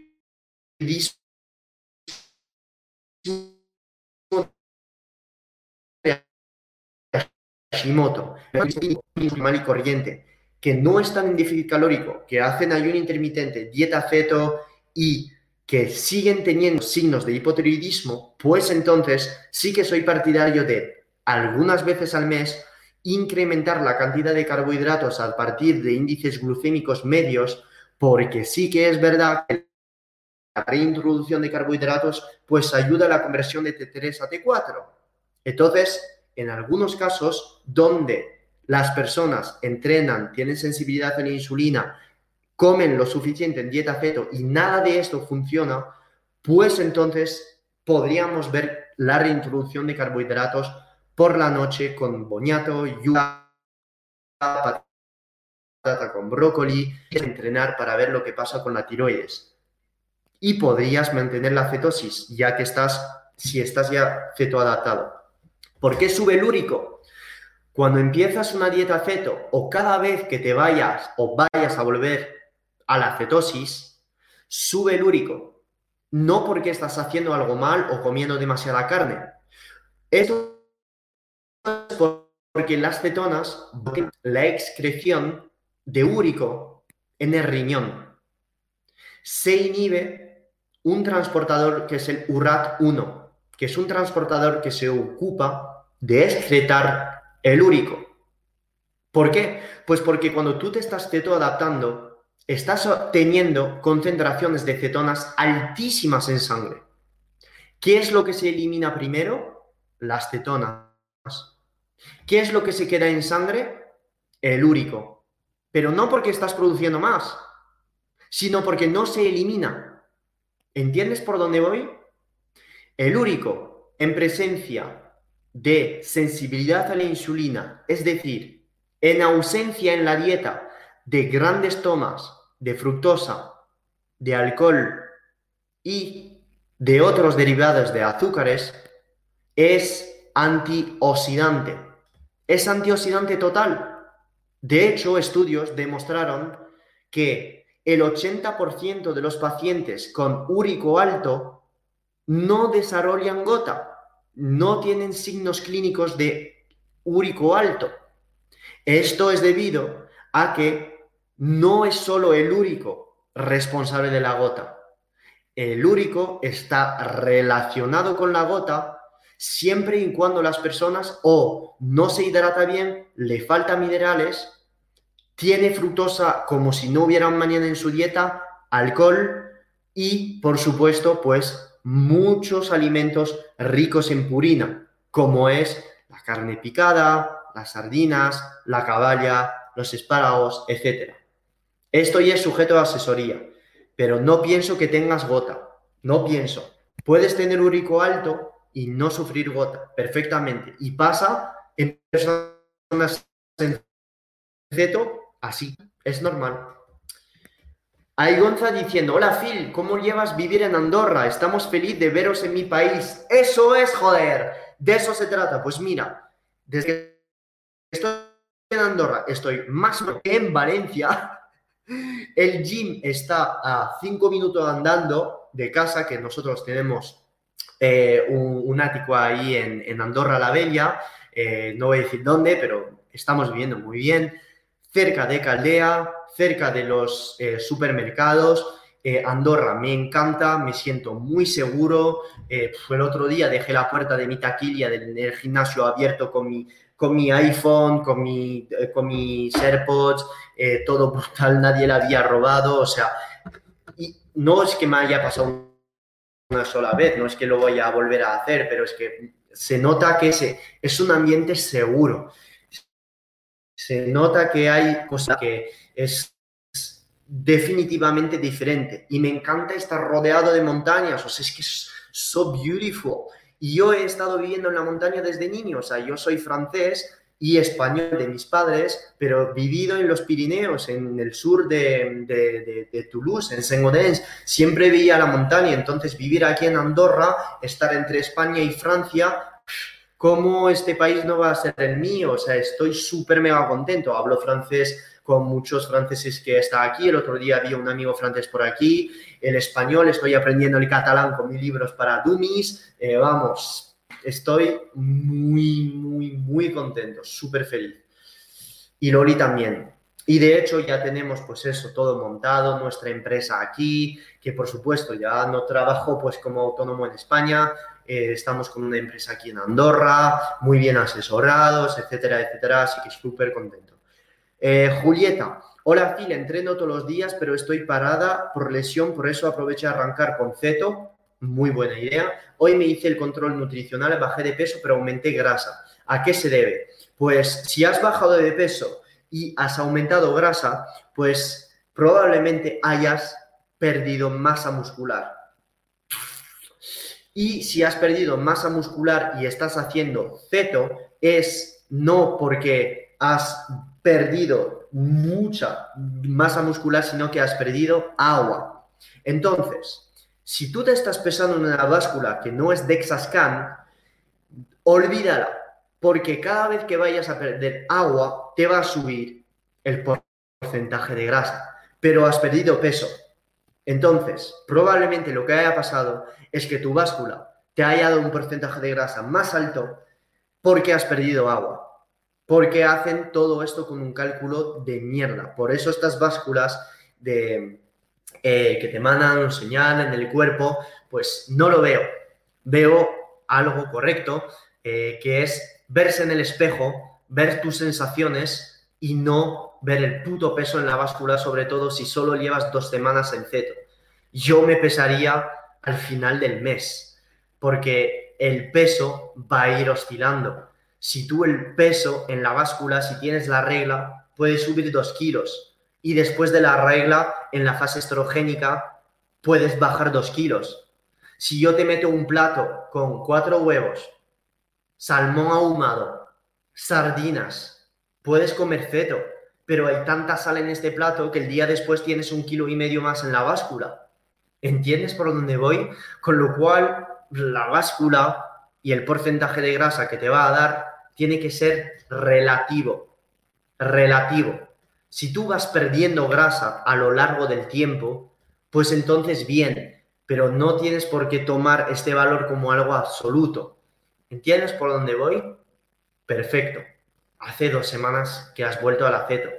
Probablemente hayas perdido agua del glucógeno muscular y hayas ganado grasa la báscula pues hace un cálculo de mierda entre la cantidad de agua que tienes, los huesos y la grasa y el tejido muscular. Pero por favor, no te pares en esto. Llevas solo dos semanas en ceto. ¿Cómo tu metabolismo se puede acostumbrar en una dieta en solo dos semanas cuando has estado toda tu vida con tres o cuatro comidas al día con carbohidratos? ¿Entiendes, Julieta? Jezabel esperándome. A ver, Phil, ¿cómo estás? Pues yo de puta madre, impresionante. En Argentina consigo vitamina D3 pura en polvo, en forma de debórico lebórico, alfa acetil. Por supuesto que sirve. Adelante. Rubén preguntándome, vale Phil, ¿y si entreno en ayunas y carbos post para hipertrofia? ¿Meterías EAA intra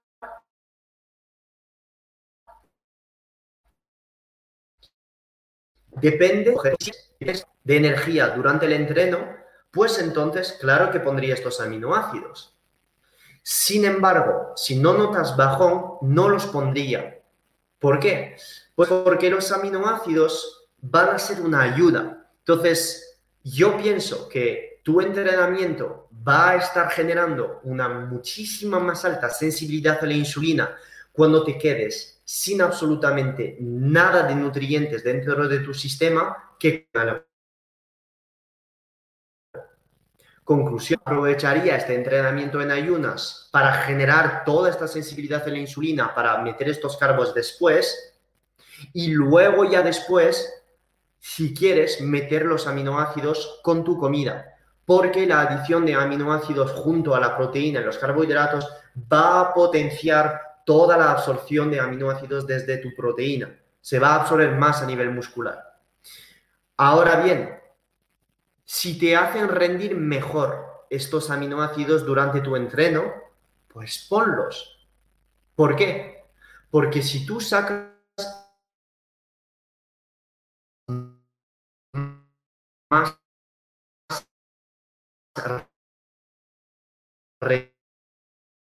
o una exógena que te va a permitir pues tener un flujo ahí de leucina dentro de tu cerebro, pues ponlos, porque vas a estar probablemente generando un gasto calórico muchísimo más potente con estos aminoácidos que sin. ¿Qué es lo que haría? Si estás entrenando con un ayuno de 20-22 horas, estás un poco cansado, pondría los aminoácidos. Si te ves con mucha energía, no los pondría.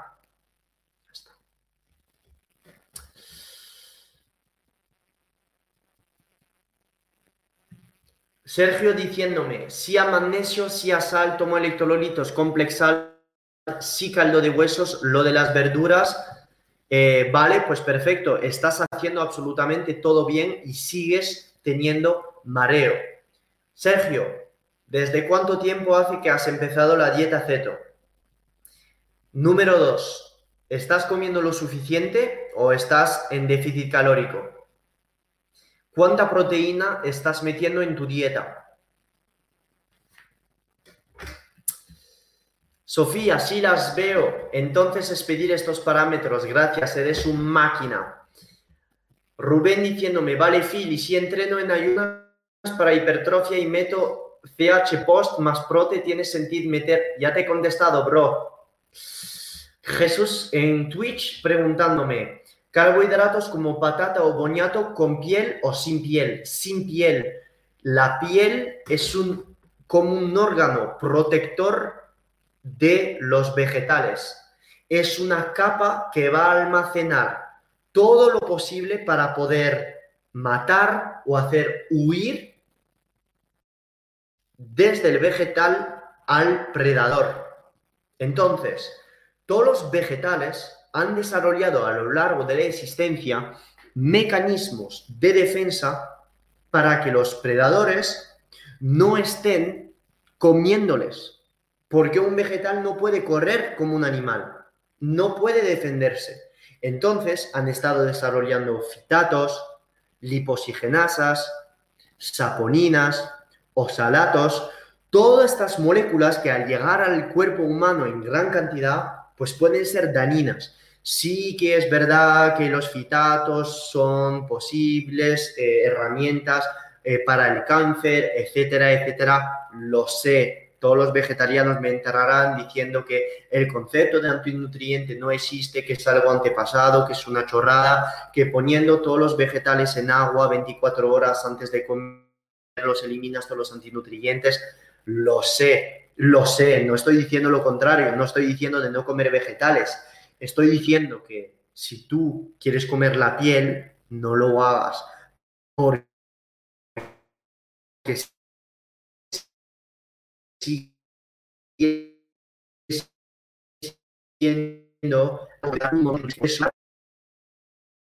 eh, bro, las vitaminas las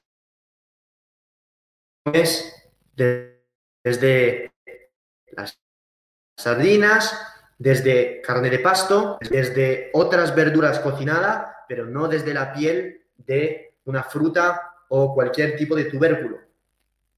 ¿Listo? Genial. Estamos en las últimas dudas que Loli me está esperando para comer, para cenar.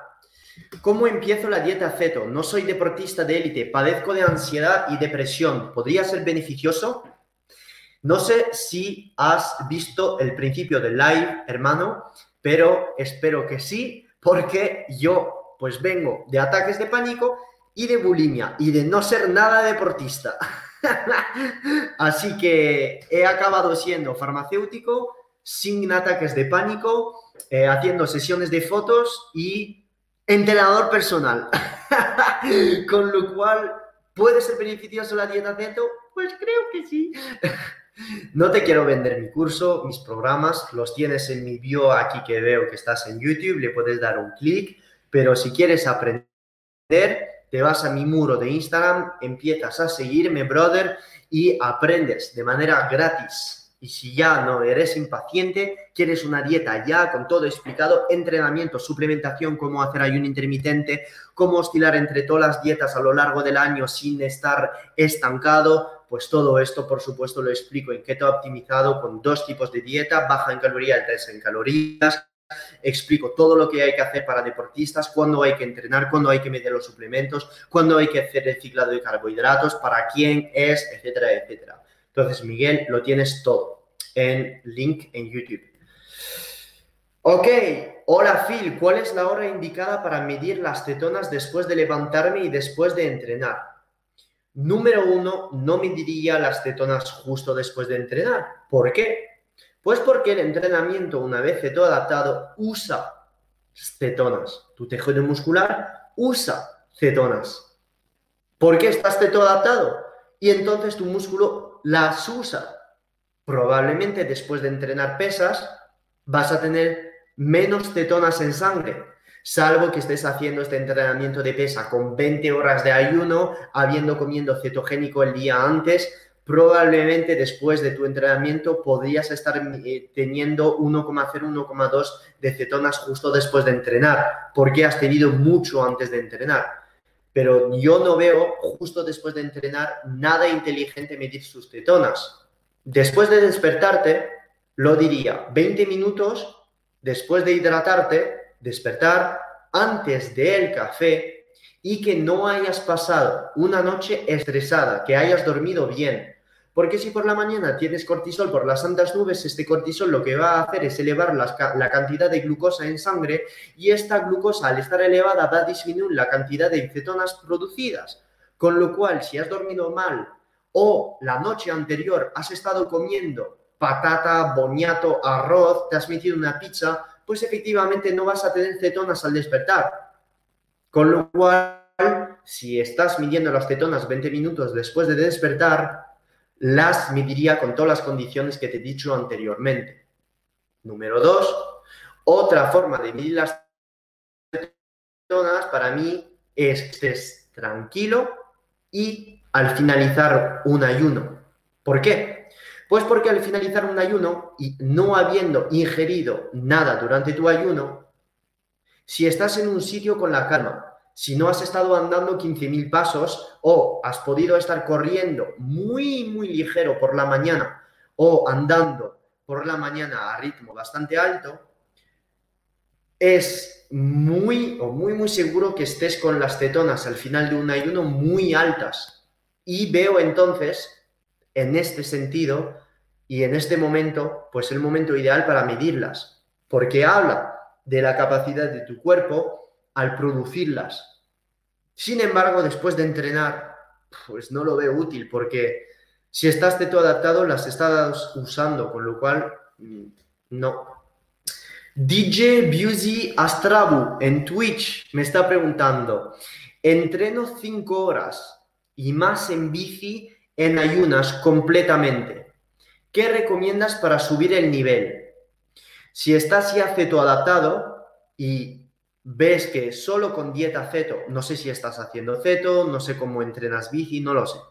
Supongo que hace ceto, supongo, porque si llegas a 5 horas en ayuna, probablemente estés ya un mínimo flexible metabólicamente. Con lo cual, si quieres petarlo más y no quieres meter carbohidratos, cada hora un gramo de sal, cada hora pondría un gramo de bicarbonato, cada hora pondría 5 gramos de aminoácidos o 10 esenciales y 50 miligramos de cafeína. Si quieres carbohidratos a toda esta mezcla, pues pondría miel y palatinosa. Un ejemplo. Francisco Cobo Peña. Hola Phil. Ah, a todas las personas que están todavía en este live, que seguimos siendo una peña intergaláctica, que todavía estamos aquí todos juntos.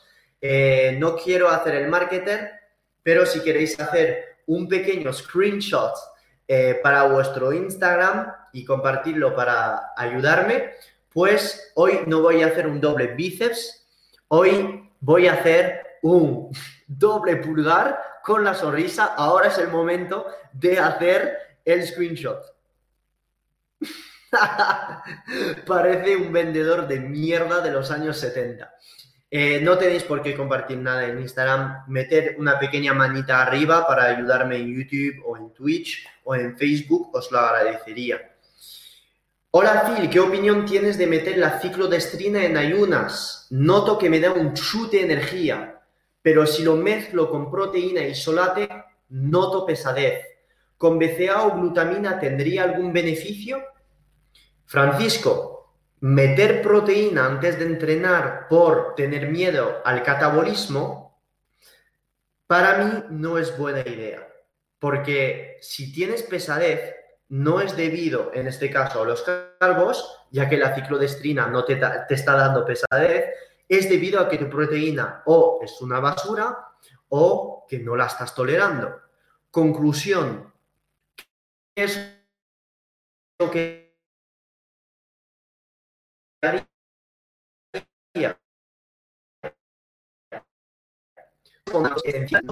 ácidos esenciales, ciclodestrina, no me iría más de 10-15 gramos, un poco de sal o un suplemento de electrolitos para estar seguro que esta ciclodestrina se absorbe a nivel intestinal, ya que sin sodio, pues los transportadores de glucosa no funcionan y ya está. Sebastián García eh, me está preguntando, Phil, ¿cuánta proteína puede absorber el cuerpo en una sentada? Vale, en mi curso hablo de esto. Hay muchos estudios detrás. Lo de 40 gramos por sentada es bullshit. Todos esos estudios se han hecho en personas que no hacen ceto, en personas que no hacen ayuno intermitente en personas que no hacen entrenamiento en ayunas. Con lo cual, jamás en la vida vas a absorber lo mismo si tú entrenas en ayunas, si haces ayuno intermitente y además si estás metiendo solo proteína en tu sistema intestinal. ¿Entiendes por dónde voy? Con lo cual, todo el tema de 30 gramos por sentada es bullshit, totalmente bullshit. Si haces un ayuno de intermitente 16-18, rompes el ayuno después de entrenar en ayunas, vas a aumentar drásticamente la capacidad que tiene tu cuerpo de absorber esta proteína. Y de hecho, hay un estudio que demuestra que se puede absorber hasta 4 gramos por kilo de peso en una sentada después de un ayuno prolongado. Entonces, no estoy diciendo que puedas absorber 200 gramos de proteína en una sentada. No es mi mensaje. Estoy poniendo en cuestión todos los dogmas ridículos que existen sobre la absorción de proteínas y todos los estudios que están sesgados totalmente, que no se pueden aplicar a un atleta que entrena pesa en ayunas y que practica todo esto todos los días. ¿Cómo coño, cómo coño podría yo mantener mi masa muscular o crearla si como solo yo una vez al día y me meto 300 gramos de proteína al día? Probablemente no la absorbe toda, pero si no absorbiera absolutamente nada, ¿cómo podría mantener mi masa muscular si solo se absorbiera 30 gramos de proteína? ¿Soy anecdótico? No, no es ser anecdótico, es usar la fisiología para hablar de conceptos. Dos meses en ceto, 1800 calorías aprox, proteína 1, 2, 1,5 por kilo de peso. Por cierto, Phil, mil gracias por todo lo que divulgas, eres un grande. Sergio, sinceramente, pondría más proteína en tu dieta y más calorías. 1800 para un chico me parece muy poco. Subiría 2400. No sé si entrenas o no, no te puedo decir, dependerá de tu gasto calórico también, pero subiría la cantidad de proteínas ingerida no soy nada partidario de decir a una persona que coma tan poca proteína. No. Siempre sería partidario de decir a una persona que coma mínimo, aunque no haga deporte, 2,0 gramos por kilo de peso, de proteínas. De verdad, no bajes por menos de 2,0 gramos. Incluso diría sube a 2,5, incluso si no entrenas. Si sales de cetosis con tanta proteína, pues entonces 1,9, 1,9, o sea, lo mínimo 2,0. Sofía Coelho, ¿cómo puede afectar la enfermedad de Addison en la dieta ceto? Se habla mucho del cortisol alto por el estrés y demás, y yo pues tengo lo que me da la medicación, gracias. Ok, Sofía, entonces, eh, ¿Cómo puede afectar la enfermedad de Addison en la dieta ceto? Pues yo lo que te diría es, número uno, no empezar con una dieta ceto. Eh, hacer una transición con una dieta low carb. Número uno, ver cómo reaccionas y no empezar de repente con una dieta ceto. Ah, está aquí la Lori. No. ¿Sí? Solo tengo hambre. Sí. Llevo aquí ropa y mierda. Vamos a cenar. Lori, No. Ale. No, Ale, Que sí, así acabamos el live, que ya acabado las dudas, que no hay más. Ah, muy bien. Lori está aquí. Se llama Lori. Siempre los auriculares en casa, por si acaso la no, llaman. porque estoy escuchando cosas. Tengo Bueno. mucha hambre, venga. Muchas gracias por haber asistido al live. Eh, pues nos vemos. Gracias por todas vuestras dudas. Phil, proteína, ¿y qué opinas de fumar cannabis ceto adaptado? Creo que Loli te va a contestar. La verdad es que no estoy, estoy escuchando a Juan Ramón Rayo y no estoy haciendo ni puto caso ni a lo que está escrito ni a nada. Puedes fumar cannabis Yo solo una, quiero comer. una vez eh, ceto adaptado, bro, No no, no interfiere, no hay ningún problema en fumar cannabis, salvo siempre y cuando no te vuelvas adicto a helio, que soy farmacéutico, no te estoy diciendo de esto, pero sí, si te ayuda a ser feliz, no veo el problema en que fumes cannabis. Mucho mejor fumar cannabis que tabaco, bro. De- definitivamente.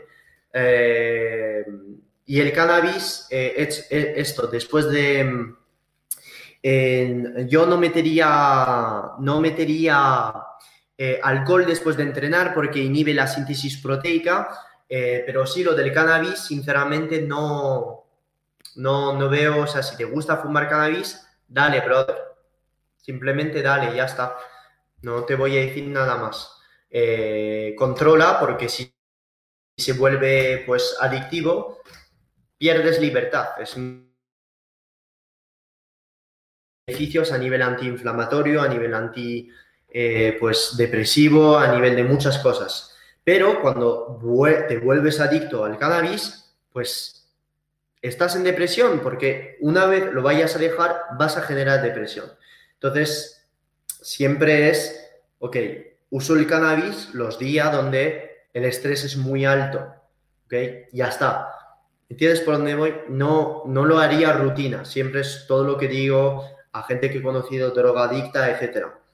Veo, intento decirles ya siempre, pues vamos disminuyendo la dosis paulatinamente cuando lo quieren dejar y usarlo ya como recompensa en cosas. ¿Listo? Pero si no, puedes estar viviendo tu vida con cannabis y tengo muchos amigos que fuman cannabis y he vivido en California, todo el mundo en California fuma cannabis, como aquí en Europa es un poco como, hostias, este tío fuma, es un drogado. En California todo el mundo fuma, o sea, es que es impresionante. En California es como muy común fumar, muy común. No es que sea mejor o peor, pero bueno. End of broadcast. Muchas gracias a todos. Si os ha gustado el live. Eh, María Aurora, el limón en agua tibia. Lo puedes dejar de tomar el limón en agua tibia. María. Es bullshit. Por la mañana, sal a andar fuera con agua, un poco de sal y ya está. El limón no te hará perder más peso. ¿Vale? Algo que podría servir, si te gusta todo este tipo de herramientas, si quieres vinagre antes de comer, un chupito, adelante, pero no creo mucho en todas estas herramientas.